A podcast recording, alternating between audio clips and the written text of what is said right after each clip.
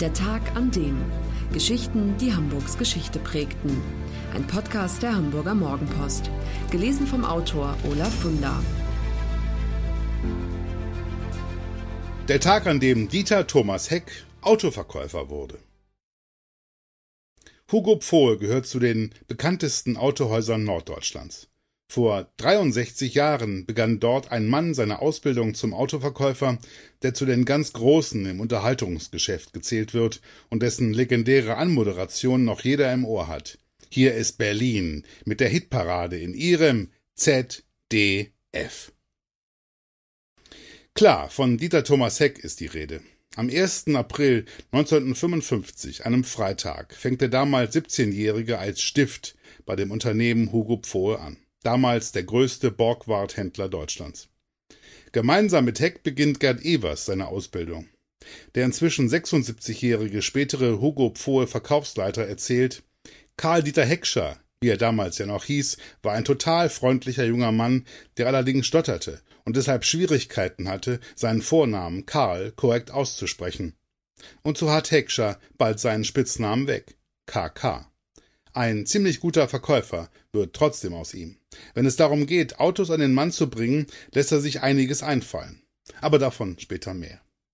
Karl Dieter Heckscher wird am 29. Dezember 1937 in Flensburg geboren. Er ist noch keine sechs Wochen alt, da ziehen seine Eltern mit ihm nach Hamburg. Als 1943 alliierte Bomber die bis dahin schwersten Luftangriffe auf die Hansestadt fliegen, wird der Junge unter einer Treppe verschüttet, aber im letzten Moment gerettet. Das Trauma hinterlässt Spuren, er stottert von da an. Er ist bereits Auszubildender bei Pfohl, da beginnt Heckscher Gesangsunterricht zu nehmen, tritt bei Nachwuchswettbewerben auf, singt in Altersheimen, Krankenhäusern und Schulen. Schließlich ist er 1958 bei Peter Frankenfelds Castingshow Toi Toi Toi mit dem Titel Hippe die Hopp, mein Mädchen dabei. Sein Stottern hat Heck, wie er sich jetzt nennt, inzwischen überwunden. Noch eine Zeit lang bleibt er bei Pfohl. Die Firma ist ziemlich zufrieden mit ihrem singenden Verkäufer, dem es im Handumdrehen gelingt, 20 Autos an den Mann zu bringen. Wie? Na, indem ich einfach all die Leute angerufen habe, die einen gebrauchten Borgward bei uns gekauft hatten. Ich habe sie zu ihrer Wahl beglückwünscht und ihnen nahegelegt, dass es jetzt vielleicht doch mal ein neuer sein sollte. Überliefert ist auch diese Geschichte. Da betritt eines Tages eine Dame mittleren Alters den Verkaufsraum und Heck setzt alles daran, ihr einen alten VW Käfer schmackhaft zu machen, einen Ladenhüter.